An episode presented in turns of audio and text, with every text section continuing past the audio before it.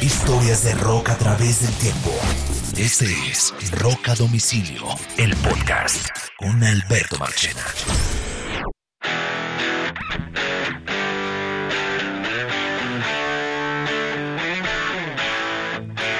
Bienvenidos a una nueva edición de Rock a Domicilio, podcast Historias de Rock a través del tiempo. Saludos, mi nombre es Alberto Marchena. Comenzamos una nueva edición, una nueva semana y como siempre, el lunes publicamos este podcast que es el resumen de las noticias más importantes del mundo del rock en los últimos siete días. Y es que ha habido noticias o no, Carlos Oñoro.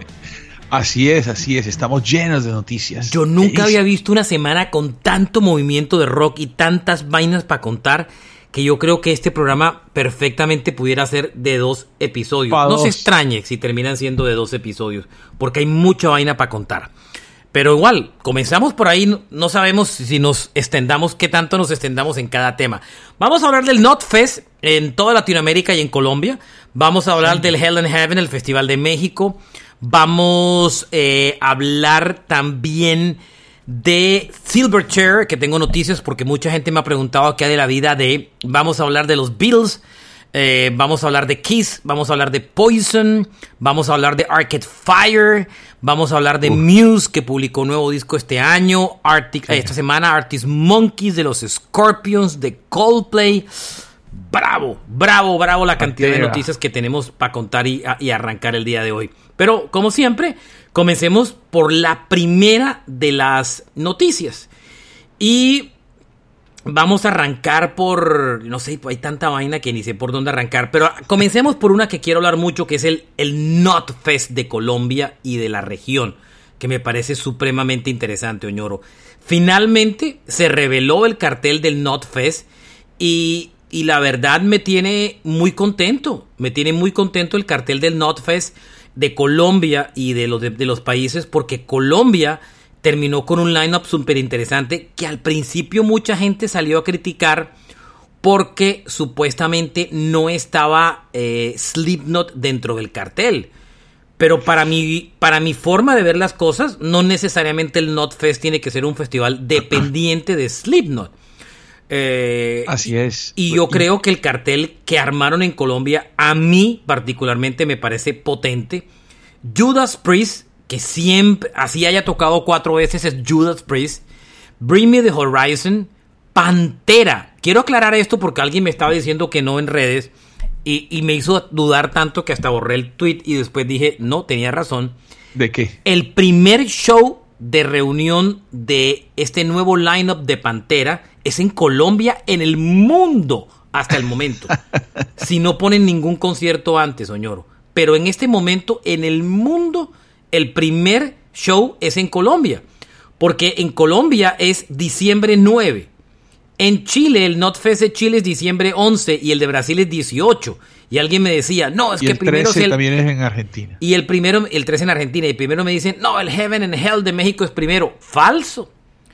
A ver, ah, no, sí tiene razón. El Heaven and Hell de México es diciembre 2. Es una semana antes. 2, 3 ¿Mm? y 4. 2, 3 y 4. Entonces, eh, México, si tiene razón, menos mal borra el tweet.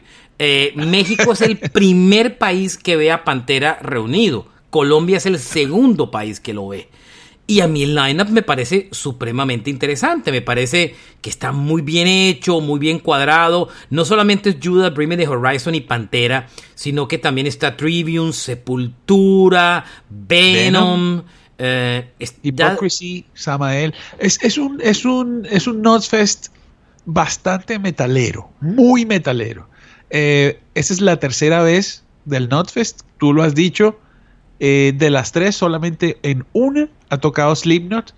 Pero, pero nosotros creo que, creo que la idea es, hay festival y Slipknot viene y tocan solos, ¿no? A cualquier día del próximo año, que pues está por salir su disco. El de Argentina bueno, fíjese que yo no, yo no, yo no metí a Argentina porque en Argentina no toca Pantera. En Argentina, el 8 y el 9. En Argentina es Slipknot y Judas Priest, pero en Argentina, en Argentina no toca Pantera. Y Argentina ya hizo sold out del, del Not Fest de la, de la boletería, ¿no? Eh, ya hicieron soldado, ya está soldado el show. Ya vi el soldado, lo cantaron el, hace dos días, o sea, el viernes cantaron el soldado. Allá es 8 y 13. Y eh, allá, no, allá, no va Pantera. ¿Sí me entiendes? Eh, eh, no va Pantera, entre otras cosas. Y sigo chequeando por aquí cómo quedó el, el NotFest de... A mí, a mí particularmente el mejor cartel del NotFest me parece, a mí me parece que es el, el cartel de Colombia. No sé usted qué opina, señor. Bueno, eh, como te decía, siento que esto, que este Notfest es bien metalero. Ya hubo uno que era muy melódico, que es eh, también con Judas, y este, este es una mezcla de, todos los géneros extremos. Por ejemplo, hay bandas históricas como Sepultura, Venom, eh, y bueno, y Pantera, ¿no? Ahí son bandas pesadas hay dos bandas que son de metal contemporáneo, por decirlo de alguna manera, que son Trivium y Bring Me the Horizon, que pues digamos que está entre el metal, pero también es comercial. Y hay dos artistas que, que me parece chéverísimo que estén, que siempre han pertenecido al movimiento metal underground, que son Hypocrisy y Samael. Hypocrisy es del carajo. Yo creo que en este cartel la sorpresa de este festival va a ser esta banda Hypocrisy.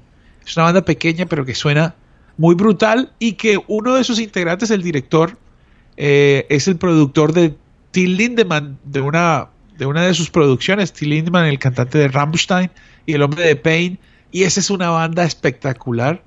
Y la otra, como le decía Samael, es una banda que empezó siendo black metal normalito, pero después se evoluciona a a una, a, una especie de Gothic Black, una cosa con mucha tecnología, que, que esas, esas dos bandas se las quiero recomendar, no tienen tanto nombre. Eh, y Suicide Silence es un, es un festival claramente metalero. Ahora, no hay una, yo entiendo la frustración. Metal, no, la hay. Yo entiendo la frustración de los de los de, Colombia cuando ven que Slipknot está en el cartel de Brasil, en el de Chile y está en el cartel yo entiendo. Esos vienen más tarde.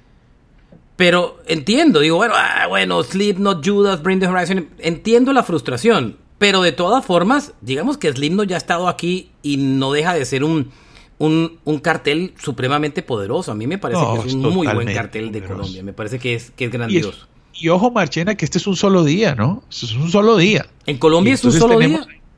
Sí, sí, es un solo día. Claro, porque hay tres escenarios y hasta para el berraco. Y como te digo, bueno, Brasil también es un solo día.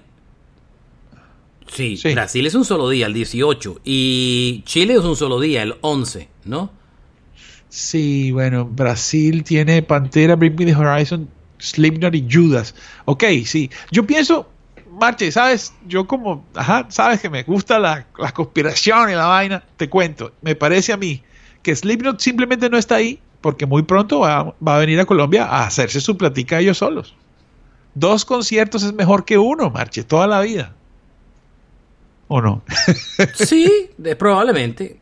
No sé, no lo tengo claro. De pronto también tuvieron un conflicto en fechas que no lo lograron meter aquí, ¿no? O de pronto, o de pronto los, o de pronto los costos eran muy grandes. Es que fíjese, de pronto en Colombia es un país que va creciendo y si usted le mete a Colombia eh, Slipknot los costos iban por el cielo, ¿sí me entiende? Y tenía que bajar a alguien de, de, ese parche. Yo, no, yo sé, yo tengo mis dudas ahí que haya sido necesariamente por un tema de que se quiere ir aparte Slipknot solo. Yo creo que más bien fue o un conflicto de fechas de Slipknot o porque era muy costoso. Entonces, pues, si metían, si bajaban a Pantera, o sea, Pantera le sumaba más necesariamente que Slipknot al show, porque Slipknot ya había estado aquí, Pantera no. Si yo le digo ahora, ¿a quién saca del, cartel? Bueno, usted puede decir, bueno, sáqueme a Slipknot y me, eh, sáqueme a Judas Priest y métame a Slipknot, porque Slipknot ya había, eh, de alguna manera, este, Judas, había estado aquí. Pero entiéndeme una cosa, Judas, eh, usted balancea un poco el cartel porque no es tan heavy. Es la cuota melódica, es cierto. eh, Hombre, está claro que un día antes es la presentación de Slipknot en, um, en Argentina. Entonces el viaje son seis horas, siete horas. No dan los tiempos para que esa banda se suba con su técnica a tocar. Está clarísimo que el show de Argentina se mete ahí, se atraviesa eh, entre Colombia y tal vez por eso es que el, el, line-up no lo supimos hasta cierto momento, hasta que cuando se dio la confirmación de Argentina. Ahora, lo de locura, Oñoro, es el Hell and Heaven de, eh, de México, ¿no? Esos manes, esos manes Hell and Heaven siempre han tenido unos carteles. Esto ya es nivel de los festivales europeos, ¿no? Sí, eh, pero, pero mira que esto, estos manes, la historia de estos manes es muy curiosa, porque hubo hace muchos años un festival, el, Hell and Heaven era con Guns N' Roses, Kiss, todas las bandas y lo cancelaron. Y entonces les tocó aliarse con unos duros allá en México. Y entonces ahí sí. ¿Unos duros en México? Sí, ¿Tú sabes, lo que son, ¿Tú sabes lo que son los duros en México? Bueno, no quiero hacer controversias. Eh, eh, el Hell and Heaven se alió después con Ocesa, que son los Live ah, Nation ahora, allá, y entonces ahí las cosas fluyeron. Pero es que mire, el cartel del Hell and Heaven de, México, primer día Scorpions, Pantera, épica, Cradle of Filth. Imagínate, épica, Ark Enemy. Venom, Ark Enemy. Possessed, Marduk, Sábado, Nagelfar, no. Slipknot, Judas Priest. Imagínate. Bad Religion, que le meten hasta punk. Tribune.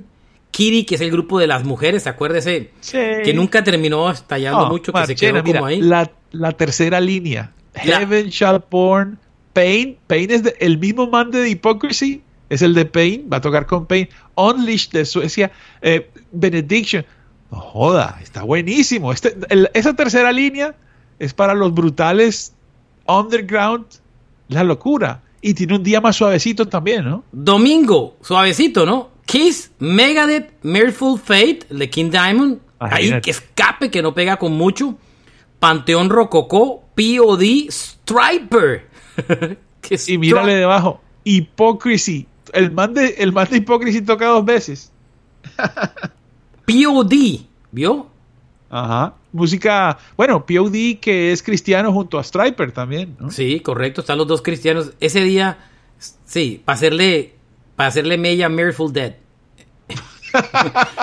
Qué chistoso, ¿verdad? Están en la misma tarima. Merciful Fate, que es más, que está más satánico que el mismo Satán. Imagínese.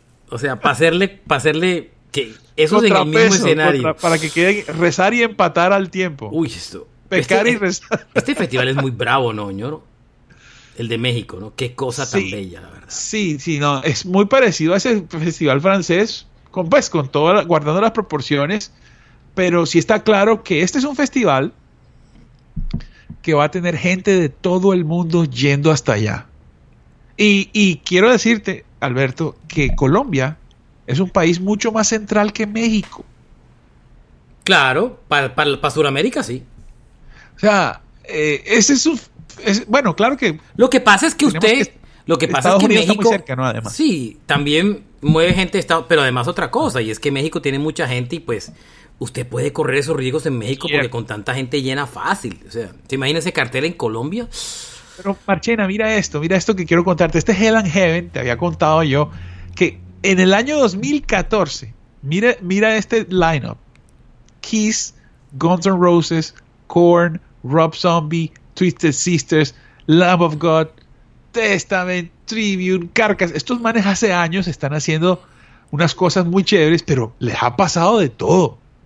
Ese, ese concierto de Guns y Kiss lo cancelaron, pero, pero los manes sobrevivieron y siguieron adelante. Bien. Interesante. Dejamos esa noticia ahí a un ladito parqueada, eh, como tal, y nos movemos ahora eh, para la noticia de Arcade Fire, que esa salió reciente este fin de semana. Ah. Este puede ser el final de este grupo. el frontman de la banda, Win Butler, eh, tiene cuatro acusaciones de, eh, de, de, acoso sexual.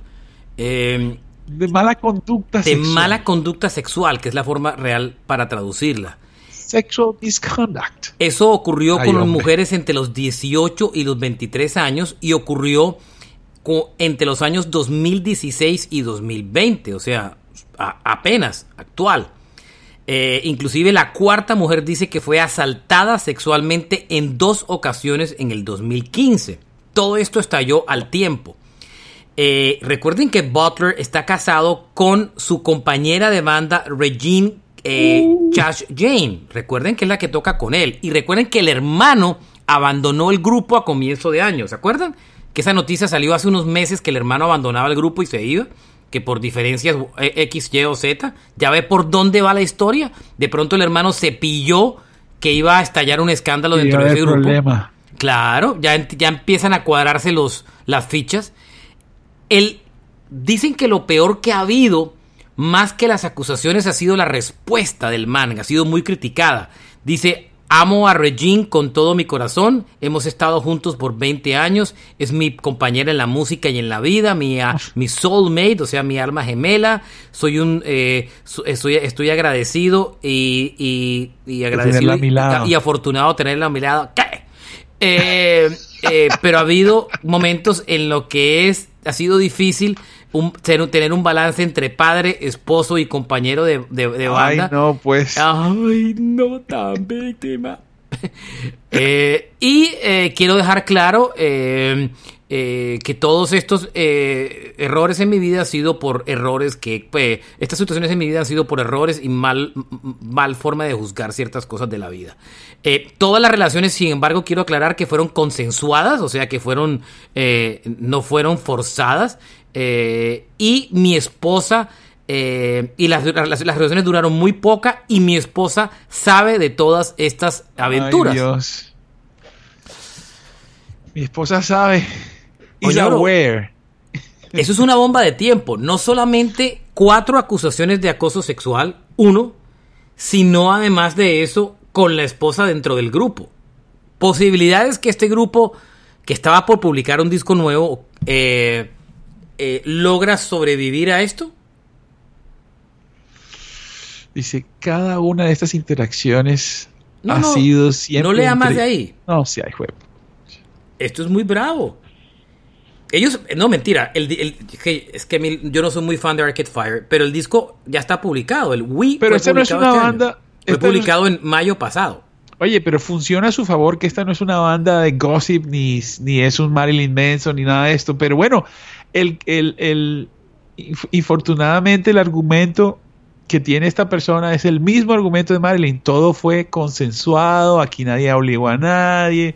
Pero mire lo que le, pero, hace daño. Sobre todo que, ¿sabe dónde hace daño? Al momento del booking. Cuando usted va a coger el grupo y lo va a meter en un festival. No, y cuando la historia ya sobresale es por algo. Claro, y el día que le vayan a buquear en un festival y la gente diga, ah, festival donde van mujeres y se armen protestas porque ah, ese tipo es un acosador sexual, ¿cómo lo van a meter en el festival? Y papapam, patatín, patatán. Complicated, doña Oro.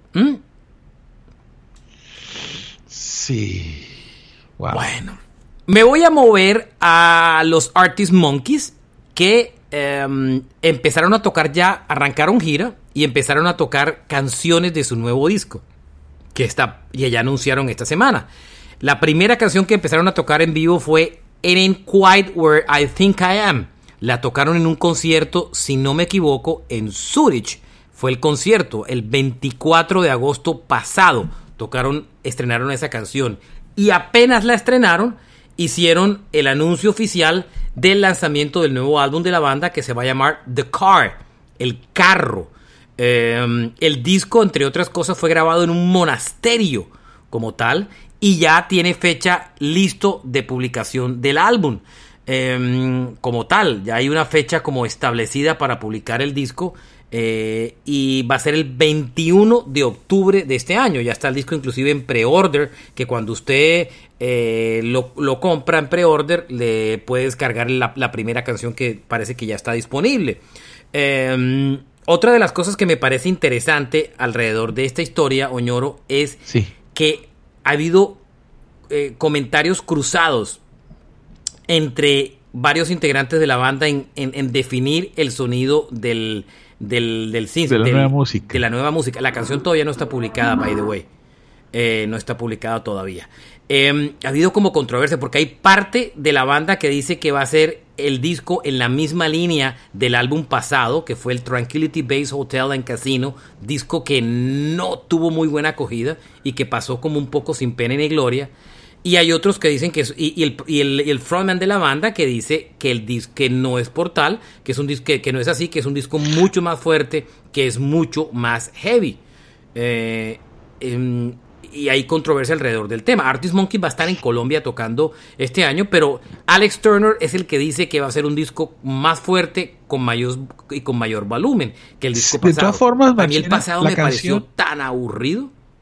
Esta canción nueva, Ain't Quite Where I Think I Am, es, es, es de su estilo. Ellos tienen una especie de retro que no es tan novedoso que puede ser un riesgo, ¿no? Es, es chévere, sería bueno que los manes no sé, tuvieran otra, algo, algo nuevo que mostrar diferente. Recuerden que en Colombia estarán tocando el 19 de noviembre en el nuevo lugar, el Coliseo. Ahí están tocando. Hay boletas todavía availables a, las, a la venta para poder ir a ver a los Artist Monkeys. Eh, se consiguen todavía entradas eh, para los que quieran ir a verlos. Y el grupo seguramente va a estar tocando nuevo material del nuevo disco porque según ya correspondo veo, eh, las, el, disco, el, disco estará publicado justo para, para esa fecha, ya está el disco publicado porque el disco aparece el 21 de octubre y la banda está tocando aquí en noviembre. Así que será la oportunidad para ver cosas nuevas que está haciendo, que trae de nuevo los, los Artist Monkeys como tal. Oñoro, dejo los art. A mí me gustan los inicios eh, eh, y, me gustó, eh, creo que como todo el mundo, hasta la EM del 2013. De ahí para adelante me han costado trabajo. Pues, las... Tiene una canción que se llama Number One Party Anthem. Lo, que, lo que pasa es que después del IM del 2013 solamente han publicado uno, que es el Tranquility, que fue el del 2018, el del 18. El disco muy. Pre, ¿ah? Que Muy conspiranoicos ellos, ¿no? Ese disco no me gustó. Ese disco no me gustó. ¿Tú sabes cuál es el Tranquility Base? Donde llegó por primera vez el hombre a la luna. Vea usted. Pues sí llegó. Sí es que llegó. en sus teorías conspirativas. Ya empezó. Ya, ahora usted, usted, el hombre no llegó a la luna, maldita sea. No, yo no, he dicho eso, hombre. Pues ya lo puse en duda, que es lo peor. Es que es peor ponerlo en duda que decir que no, que no llegaron. Hombre, de todas maneras, para volver a la luna, hemos tenido que ir primero. pues si se trata de volver, ¿no? Si no, pues pendejo. Oiga, Scorpions eh, arrancó gira. Recuerden que esta gira iba con Wisnik. Eh, se bajó Coverdale de la gira por problemas de salud.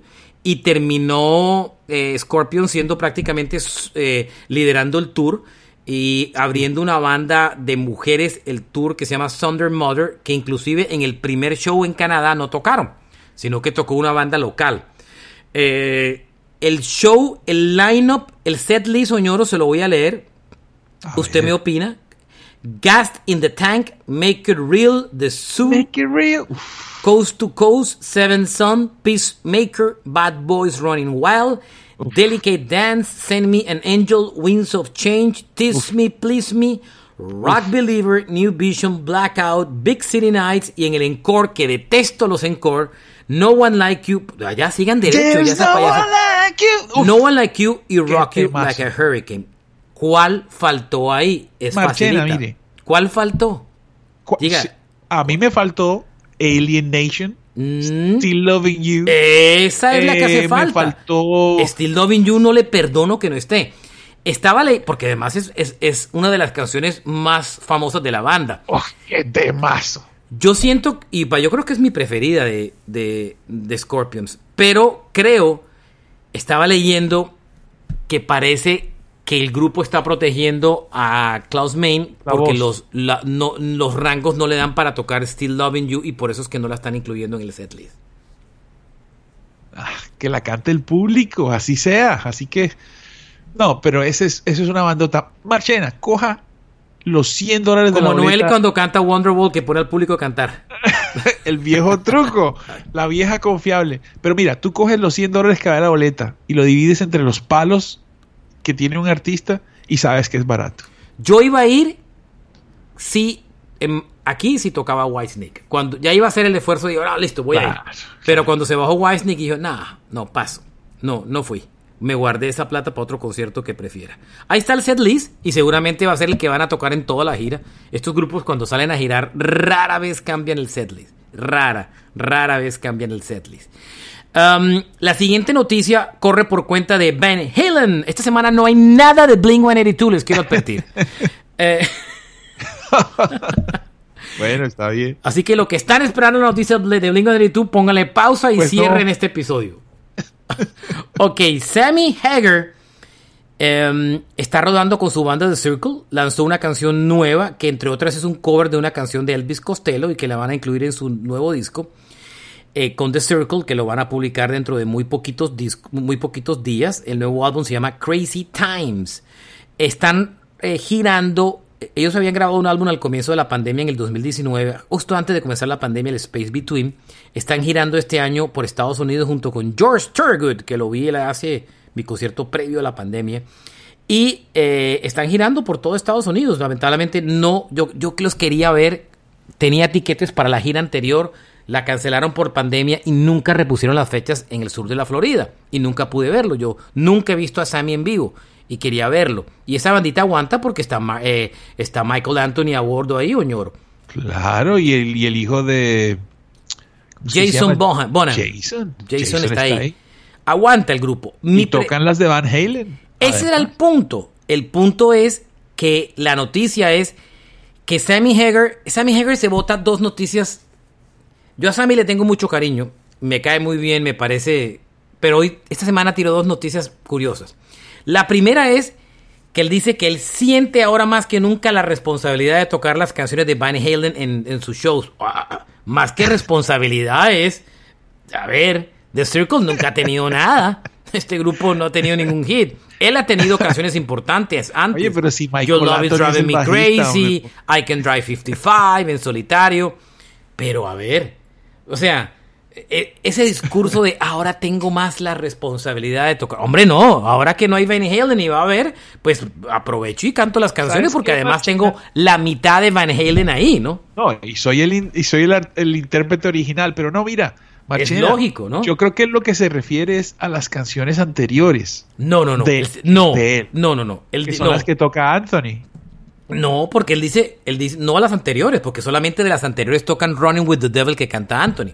Él se refiere a que están incluyendo, él dice, inclusive en la noticia dice que hay canciones como Amsterdam, que no es una canción famosa de Van Halen, que cuando la gente, cuando él la ha tocado en vivo, la gente se enloquece. O sea que incluso no son los tracks famosos como el When It Love, el, Love Walking, y todas esas canciones, el Why Can't This Be Love, incluso tracks oscuros de los discos de Van Halen en la época de Hagar, la gente los agradece. O sea que ese grupo va a terminar siendo el tributo que no hicieron los otros. Lo va a terminar haciendo Hager y, Michael Anthony. La tienen clara. Tienen dos Van Halen a bordo. y, se van a llenar de plata con esa vaina. Y esa es la razón por la que eh, Alex y, y Wolfie no gustan de Semi Hager. Porque siente que Hager con toda la autoridad del caso, toca sus canciones por aparte y a ellos les raya esa historia. Oye, Marche, aquí entre tú y yo y que no salga de aquí, yo prefiero Van Halen con Sammy. No, yo con, yo pero con, ay, no vamos a meter en esa controversia. para mí, yo estoy con, yo, yo como dice D. Trump, para mí los cuatro discos iniciales de Van Halen son sagrados. Los otros son buenos, pero los primeros son sagrados. Pero no vamos a meter en esa controversia. La otra noticia de Sammy Hagar que me pareció súper cursi eh, y es que dijo que había compuesto una canción con Eddie Van Halen en sus sueños. Ok. Que soñó que compuso una canción con Eddie Van Halen. Entonces yo creo que le va, cuando lance la canción le va a dar créditos. Oye, pero yo te digo una vaina. Yo te aseguro. Esto me parece patético. No, pero ojo ahí. Todo eso se acaba. Bueno, listo. Si la compuso en los sueños, pues que lo meta en los copyrights. A ver si le va a dar plata a, a Wolfie pero él lo, lo, la compuso en su sueño o, o que lo vio y se inspiró de un sueño que, tuvo con soñó que habían compuesto una canción junto y, y que la compusieron y que Eddie en el sueño y, la canción va oye bueno. Se acuerda de la melodía y todo todo todo. Mi pregunta es que cuando salga en la canción ojalá le dé los copyrights a Eddie no ahí sí realmente le creo que la peor que Dave Grohl el man. Es que es que la gente para inventarse vainas, la verdad. Este man tiene mucho billete, pero es que se meten en unas películas muy bravas, a veces, unas historias. Pero y si es verdad, Marchena, y nosotros aquí buscándolo. a ver, por favor. Si me entiendes, o sea. Me, mañana voy a decir, me soñé con McCartney y Lennon. Y me soñé con Lennon y. Ah, que McCartney no se ha muerto. Me soñé con Lennon y compusimos una canción juntos. Imagínense. Bueno, métanlo en los copyrights. Ayer me soñé con John y juntos compusimos esta canción. Sí, claro. Dele los copyrights, metan los derechos de autor. Esta semana, cuando hicimos, hice esa publicación, esta semana vamos a publicar el primer episodio de ¿Qué hay de la vida de? Eh, mucha gente me preguntó por Silverchair. Yo era súper fan de Silverchair. Y eh, la gente me preguntó qué había pasado. Y esta semana tengo una noticia de Silverchair que de pronto va a aclarar la duda. El grupo, recuerden que se separó hace mucho tiempo. Sí. Eh, la última vez que lograron publicar un disco eh, realmente fue hace largo rato. Déjeme que estoy aquí recordando. El último disco fue en el 2007 llamado John Modern. Ellos sacaron el Neon Ballroom del 99, el Diorama del 2002. Ahí pararon cinco años y publicaron en el 2007 el John Modern. El álbum estrella, bueno, ellos tuvieron tres grandes discos, el Frog Stomp, el Frog Stomp, el Freak Show y el Neil Ballroom, fueron tres discos excelentes, los demás no fueron no tuvieron mayor repercusión. El grupo se acaba entre otros por los problemas serios de drogas y alcoholismo de Daniel Jones, el cantante. Daniel Jones también tiene una carrera en solitario y este año publicó un disco nuevo en, en solitario llamado Future Never. Y cuando iba a salir de gira Oñoro a, hacer el, a, promocionar el disco, le, lo arrestan porque se tuvo un accidente bajo la influencia de drogas y alcohol y entró a rehabilitación. Él ya está saliendo de la rehabilitación y cuenta que cuando fue a hacer este disco, llamó a sus dos compañeros de banda de Silverchair para que participaran en una canción. Él dijo que lo llamó y le dijo, oigan, me encantaría que participaran en esta canción. Eh, sería un homenaje muy bonito para reunir al grupo y tal y toda la historia. Y el resto de la banda le dijo, no way, no queremos participar en esto, porque esto no se llama Silverchair, sino es una canción de tu disco. Me parece que, que es un poco, era un poco oportunista lo de Daniel Jones, a pesar que él, sea la estrella del grupo, ¿no, señor? Bueno, eh, eh, qué raro, qué raro que el líder de la banda no tenga poder sobre, sobre ella misma, ¿no? Eso es. No. eso es muy común. Eso no es tan, a mí no me parece tan raro, la verdad. Pero digo, después de que la banda está en un, eh, o sea, no sigue con éxito. Eh, bueno, eso está ahí. No, y el grupo se había separado. está muy en la mala. Pero es que además él quería que grabaran una canción y la incluyeran en el disco de él.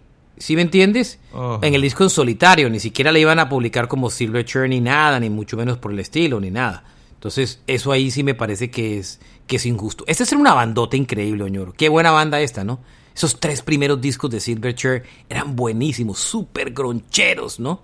¿Cuál es la, cuál es la, el palo de ellos? Tomorrow. Tomorrow, sí señor. Tomorrow, Tomorrow es un palo gigante. El primer álbum, Tomorrow, fue una canción sota muy... Y Pure, Pure Massacre del primer disco también fue buena. El Freak Show también tuvo buena. Muy radioactivo, ¿no? Claro. Eh, eh, eh, Abuse Me, Freak Me. Yo era un fanático de Silverchair. Yo me acuerdo que yo le di al trasto al Neil Ballroom. Yo sonamos Autumn of the Year 2000, Anna's Son. Uy, esa, esa, es buenísima. ¿Cuál? ¿Anthem? Eh, ¿Anna's Son? Ana Sol es una baladita super dark. Esa, ¿verdad? Esa, Anthem of the Year 2000. Eso fue himno de Radioactiva en las épocas. Eh, eh, Qué buena canción. Claro, total. Buena, buena. Así que, posibilidad de una reunión de Silverchair descartada. Zero. Zero. Muchas de estas. Y esa es una banda de la época del grunge, ¿no? Ellos son, ellos eran grunge. Y, y con tan pocas bandas de esa época del grunge Miren, miren que, quedan. Miren qué bueno sería recuperar ese disco, ese grupo, ¿no? No, no sé qué tanto llenarían. Nunca tuvieron el estatus de un Stone Temple Pilots, ni mucho menos, pero fueron una banda importante, ¿no, señor? Es por la procedencia, pues. Australia, sí, Australia los tenía como alejados del tema. Sí. Bueno. Y um, yo ver qué tenía más por aquí. Y, ah, bueno, esta de The Beatles la voy a votar, que me parece interesante. Los Beatles han ido publicando diferentes eh, box set de, de sus álbumes. Ya llevan varios. Hicieron el de Sgt. Pepper Lonely Heart Club Band en una caja preciosa. Hicieron el del álbum blanco, el de The Beatles. Y publicaron la caja del AB Road. Y este año, con la película y el documental, hicieron la caja del Little B. Esta semana se anunció la siguiente caja. Eso ya más que una remasterización es tracks perdidos y fotos y vainas de esas. Ya está más remasterizado que el berraco. Sí, eso ya mejor dicho. Y acuérdese que ya George Martin no es el que remasteriza, sino el hijo de George Martin. Ah, Van a sacar la caja del Revolver. Revolver, que salió en el año 66. Ese es un disco que fue un antes y después de Beatles. Es el grupo que, que dejó atrás el, la banda Team y metió muy a Beatles en, una, en la psicodelia, porque en, el, en este disco fue el, Revolver, fue el disco donde ellos empezaron a experimentar con el tema de las drogas. Ellos venían de Rebel Soul, que era el disco de Drive My Car, eh, Michelle, todavía eran calmaditos. Cuando ellos entran a Revolver. ya la cosa. Ahí se soya. Ese es el, de, el álbum de Taxman. Que suena muy extraño, ¿no? Es una canción de entrada muy extraña. Good Day Sunshine, el álbum de Yellow Submarine. Es el álbum de una canción espectacular que es una de mis preferidas de The Beatles que se llama Got to Get You Into My Life. Este disco eh, fue. Es que desde que usted ve la portada del disco, que es esa caricatura, todos turros, todos. Mire la cara de McCartney. Viaje todos, todos drogados. Es una caricatura, mire la cara de McCartney, Lennon, Ringo y de Harrison con todas las pupilas rojas. Este disco es, la portada anuncia es, We're on drugs, my friends. Estamos drogados. Ya conocimos a Zimmerman. claro, ellos pasaron de los niños bonitos que todavía se veían en Robert Soul, ya un poco más eh, ásperos. Eh, pero el Revolver sí es. Óyeme, pero, pero eso, no quiere decir, eso no quiere decir que los virus no se drogaran. Los manes, como trabajaron tan fuerte, consumían eh, más bien eh, excitantes, nada que, los, que les cambiara la, su, su conciencia. Este es el periodo donde empieza, eh, pues después de que se la fuman con... Claro, no era que no consumieran antes, sino que aquí ya entran a drogas más pesadas, ¿no? el disco, es un discazo este álbum, Nuñoro, es un discazo. Sí. Y el disco lo van a lanzar en una versión nueva donde van a incluir, como siempre, demos y lo va el George, eh, el, eh, el, hijo que es George em, eh, Giles, Giles Martin, que es el hijo de George Martin, el eterno productor de los Beatles, es el encargado de, de, hacer el trabajo de este de remasterización del álbum y como tal y dijo que quiere hacer algo experimental. Em, que no quiere sacar algo necesariamente tan convencional, que quiere salirse un poco de lo, de lo, de lo preestablecido y que quiere hacer como cosas diferentes. Eh, esta cajita va a estar para final de año, ¿sí me entiendes?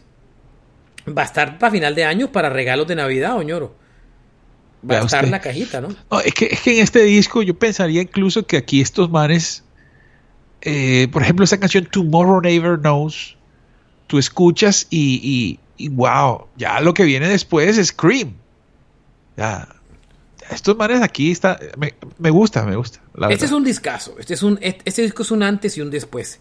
Y eh, para el otoño, octubre, listo, regalo de fin de año, la caja de eh, la caja del um, del Revolver. Gracias a todos los oyentes por tener ese lindo detalle con nosotros del podcast y enviarnos esa linda caja del Revolver.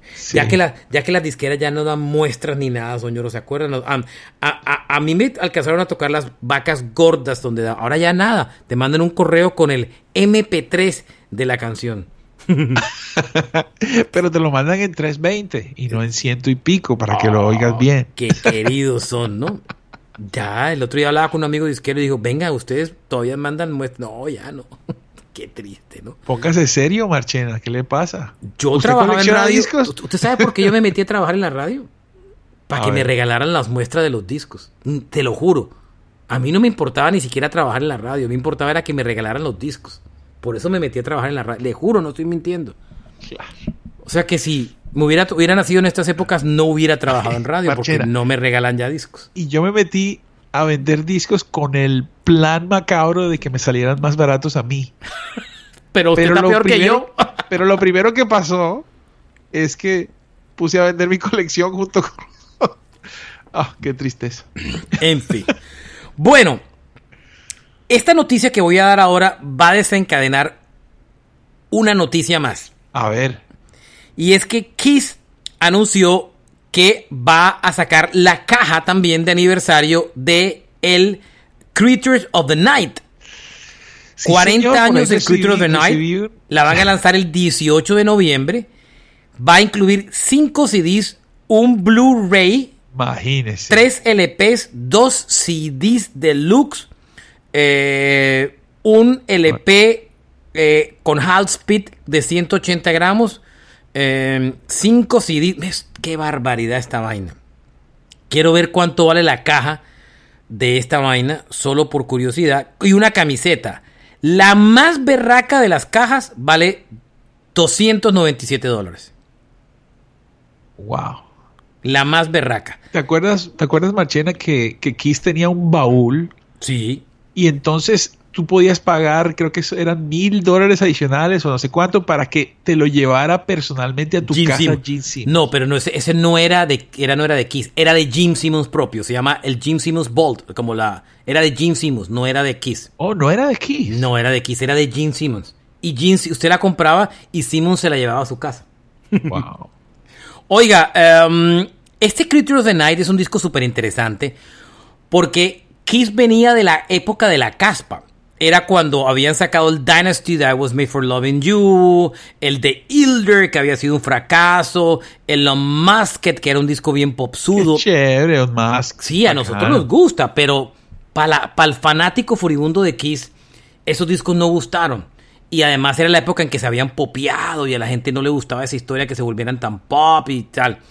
Creatures of the Night fue el paso atrás. Fue un disco donde volvieron a ser duros y heavies. En la portada del Creatures, que es la azul, la portada azul, aparece Ace Frehley. Pero Frehley no toca en ese disco.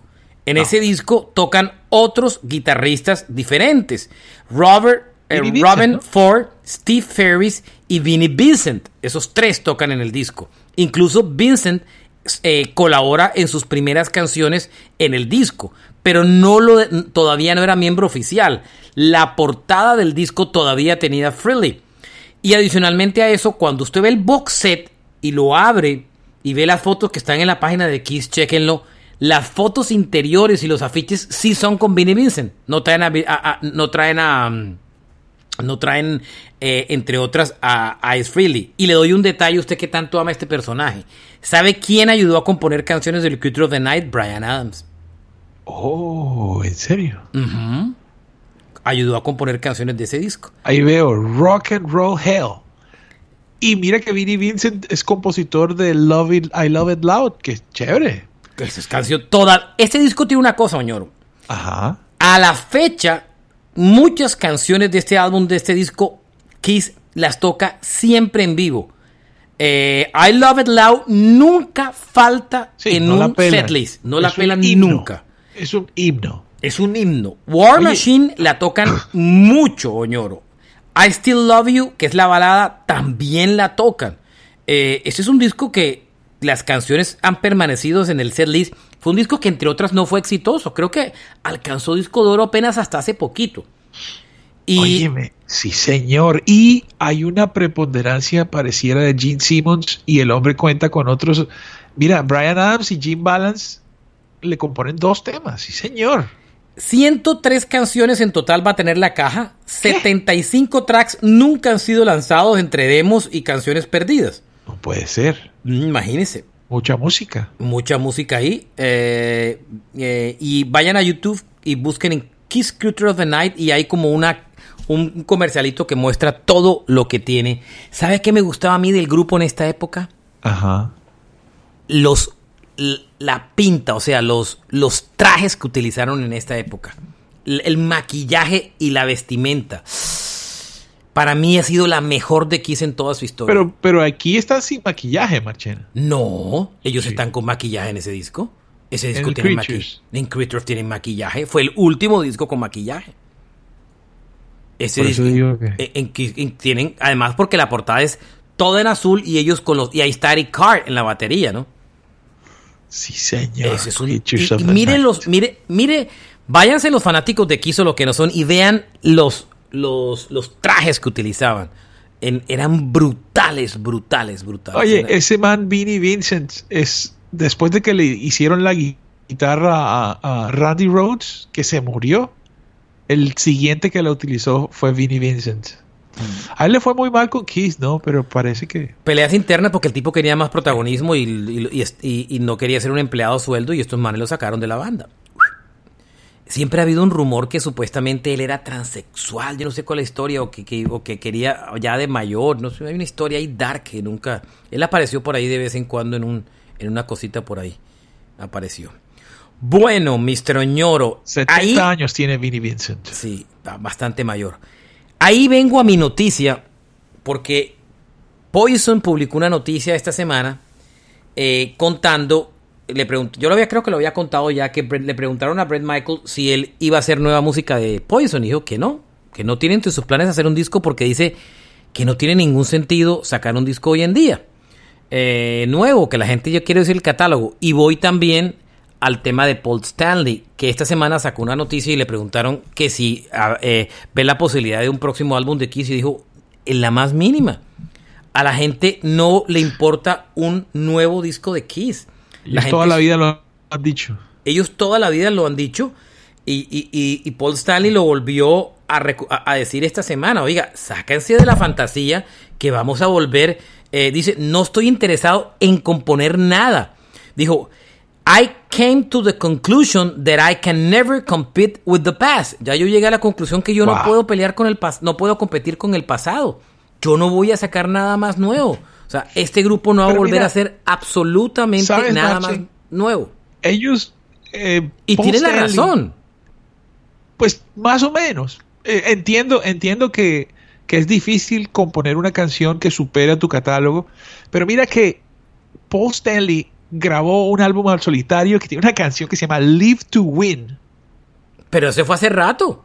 Pero, pero bueno, es lo Después de esos, inclusive el Monster eh, fue después de ese disco. Inclusive ellos tienen otro disco después del Monster. El Monster fue en el 2012 y hay un disco de Kiss que no está... Eh, em, Psycho Circus. No, no, no. Hace mil años. Pero en esa época inclusive ellos decían, no, ¿para qué grabamos y tal? Pero de todas maneras ellos grabaron. Pero, pero hay canciones que destacan. lo único es, bueno, eh, el riesgo, ¿no? El riesgo de no, lograrlo. El, los dos últimos discos de Kiss fueron Psycho Circus del 98, el Sonic Boom del 2009, que fueron 11 años, y el Monster del, 2000, del 2012. Inclusive, el Sonic Boom, si no me equivoco, no está en streaming. Usted va a buscar el Sonic Boom y no lo consigue en streaming. Ellos saltan del Psycho Circus al Monster. Sonic Boom yo lo tengo en CD y porque fue un disco exclusivo de Walmart. Yo tengo el CD porque el, eh, CD incluye eh, el álbum nuevo, un CD con todos los clásicos de Kiss regrabados con la nueva banda y un, y un DVD. Entonces, eh, creo que era así la configuración, o es un concierto y un DVD, ahora no la tengo muy, muy, ya no me acuerdo muy bien del tema, pero eh, el, Sonic Boom em, eh, no salió a la venta, sí, tiene un CD que es una compilación de Kiss, pero regrabada con la nueva banda, todos los clásicos. Sonic Boom del 2007. Y además tiene un DVD de un concierto de audio grabado en Buenos Aires con seis canciones, para que usted vea el sello discográfico es eh, Roadrunner. Ahí voy a la historia.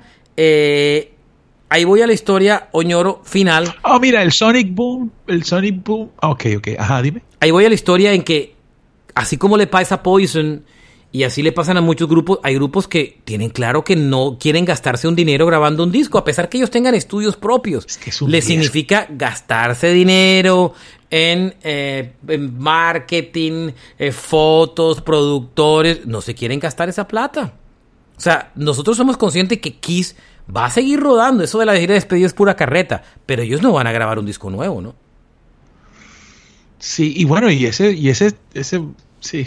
Ahí es cuando usted debe agradecerle a las bandas que sí hacen el esfuerzo por grabar un disco nuevo, ¿no? ¿Sabes qué, Marchena? De todas sobre todo, sobre todo, ahora, yo, yo decía que yo criticaba a los grupos que no sacaban música nueva. Lo entiendo. ¿Sí me entiende?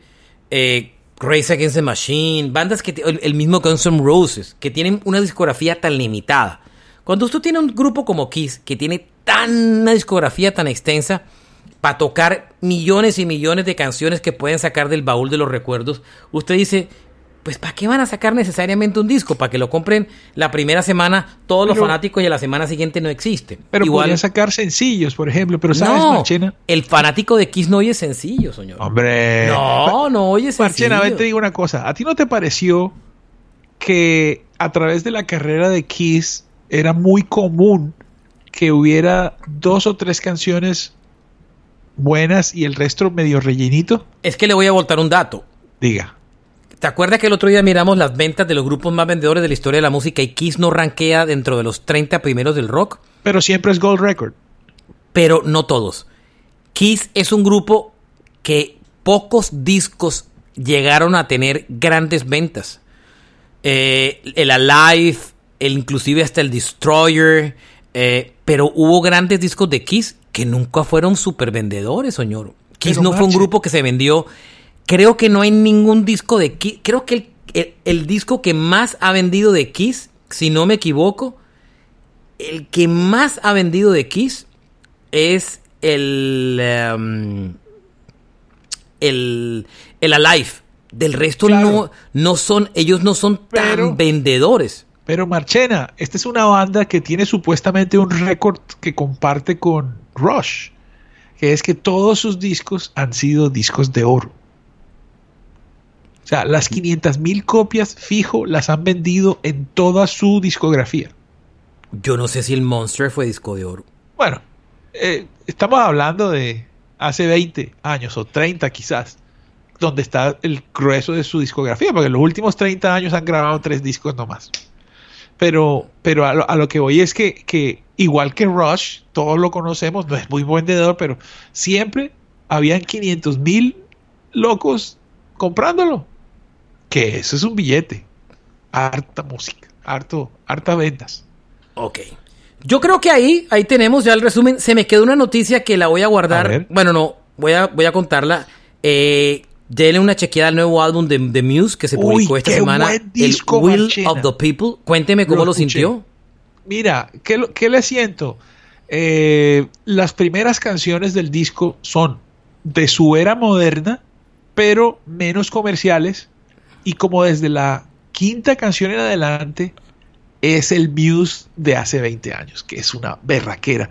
Lo bacano de este disco, Marche, ellos, ellos confían mucho en este disco porque junto con el lanzamiento del álbum que salió el viernes, creo, hay siete videos de siete canciones diferentes del, álbum. tanto en ellos tocando en vivo como en video no son como videoclips completos, hay otros que sí, pero mejor dicho, este álbum, si usted lo quiere escuchar o ver, da lo mismo. En YouTube se escucha siete de las canciones en video con ellos, con la, sí, las imágenes de la banda y tal. Buenísimo. Hay una canción, dos canciones en particular eh, que les quiero recomendar. A ver, espérate un momentico, Marchena. Espérate un momentico. Aquí está. Ay. sí, una que se llama Verona, es espectacular, y otra que se llama Ghosts, que es la locura. Esa es la que les recomiendo. Yo no lo he terminado de ir completo, Tengo, voy por la mitad del disco, entonces prefiero que usted cuente. le daré más adelante mis comentarios porque no lo he terminado de leer. y es raro porque las mejores canciones están como al final, Marchena. ¿Sí? Sí. Es raro, pero bueno. Muy bien, Oñoro, eso es todo por este episodio. Gracias por oírnos. Se me quedó una noticia que voy a guardar para la próxima semana. Pero dígala. No, la voy a dejar para la próxima semana. Eh, eh, aunque esta semana le vamos a dedicar un episodio y es lo esta semana Coldplay anunció una segunda vuelta, unas segundas fechas en, en Inglaterra. Y, la, y lo que me puse a pensar, vi a Mick Jagger en el concierto de, Uf Vi, a Mick Jagger en el concierto de. sí, ¿no? En los palcos, en el concierto de, de Coldplay y llegué a, la conclusión es. Independientemente. Yo soy muy fanático de los dos primeros discos de Coldplay. Para mí son unas obras de arte. Por eso esta semana le vamos a dedicar un episodio de los 20 años de, el, de la Rush of Blood to the Head. Pero eh, debo admitir una vaina y es que eh, a pesar que he criticado el último disco de Coldplay, sobre todo el, anterior no fue exitoso, pero bueno, era porque no fue un disco tan comercial. A mí me pareció terrible lo de BTS y, la, y, Selena Gómez y esa vaina me pareció son los años, Marchena. Sí, sí. Son los años. Pero debo decir que lo que esta banda está haciendo en el mundo, este grupo va camino a convertirse en la banda, en el grupo que más, gente, más importante en conciertos en el mundo. O sea, no veo a nadie que se le acerque a... O sea, Coldplay hoy en día es lo que YouTube fue en su época de oro. Sí, sí. y ellos siempre fueron detrás de YouTube, ¿no? Eh, pero yo pues creo digamos que... YouTube tuvo un segundo aire gracias a ellos, además. Sí, pero, pero yo creo que están tan lejos. O sea, igual, a pesar que no me gusten los últimos, los dos últimos, el último disco y, muchos de los que siguieron después, em, esta banda en vivo es espectacular. No hay nada que hacer. Es, en vivo es. Es extasiante. Es extasiante. Es extasiante. Eh, y mucho de ese. ¿Mm? Marche, y están diciendo por ahí que, que la energía que se gasta en sus conciertos es solar. Sí, eh, no lo cree nadie. pillado que está, montándola con eso. Ellos van, ya van para Colombia en próximos días, pero... Dos estadios, ¿no? Sí, dos en Colombia. Pero es que usted vio, usted vio lo que hicieron, la noticia de esta semana fue increíble, o sea... ¿Cuál fue? A ver. La noticia de esta semana fue... decirla? Eh, no es que, sino, eh, la noticia fue la de Barcelona. Hicieron eh, cuatro conciertos en Barcelona. 24, 25, 27 y 28 de mayo del 2023. Sold out. Mayo, ya, están, vendidos. Sold out del 2023 del año que viene. Calcule. Superestrellas. El, el artículo que estaba leyendo decía eh, eh, en la página de Genesis Pop, los españoles que me gustan como escriben ciertas cosas, que cuando alguien Ahora, fue soldado las cuatro fechas y mucha gente se quedó sin entrada. Dicen que una persona que escribía la columna, su mejor amigo entró a comprar una boleta y cuando entró a comprar la boleta, era en la, en la fila virtual era el puesto 354.431. Habían más de 600 mil personas comprando al tiempo boletas de Coldplay. Todo eso, todo eso, Oñoro, o sea, habían, ¿cuánto dije? 600 mil personas en la fila para comprar boletas en una ciudad que tiene un millón, 1.6 millones de habitantes. Sí, no, no, no, pero ojo, ojo. Ahora, tiene una población flotante muy grande. Oh, que el tren, el tren. Sí, pero bueno, pero independientemente de eso, Oñoro, es una ciudad de 1.6 millones de habitantes y que 600 mil personas quisieran comprar boletas. O sea, el concierto, el concierto va a meter la, más, o sea, casi la mitad de la gente en cuatro shows. Claro, ojo Marchena, ojo Marchena, que, que hoy en día los bots también cuentan en la fila. Sí, pero de todas eh, formas, Oñoro. En un ratico le dan cédula a los bots. 55 millones de reproducciones en Spotify, ¿cierto? Hay que decirle, estos manes son una cosa loca de este planeta. Nos guste o no nos guste, ¿no? Pero, pero en, vivo, en vivo son un show demasiado absurdo, Oñoro. O sea, ellos es un show extraordinario, no hay nada que hacer. Nos vamos. Gracias a todos por acompañarnos. Ese fue el episodio de Noticias de Roca a Domicilio. Carlos Oñoro, Alberto Marchena. Encuéntrenos en todas las plataformas de podcasting para que disfruten este programa. Y me cuesta decirles, me, eh, queda decirles que síganos en nuestras redes. Eh, Carlos Oñoro en Twitter y Marchena JR en Twitter. Síganos también en Facebook, Instagram y en un canal de YouTube que se llama Rock a Domicilio Podcast Pegado. Síganos para que no se pierdan ninguno de los más de mil episodios que existen y puedan disfrutar un poco de la historia del rock a través del tiempo. Y sigan siendo felices, Edgar les dice. Adiós mío. Adiós.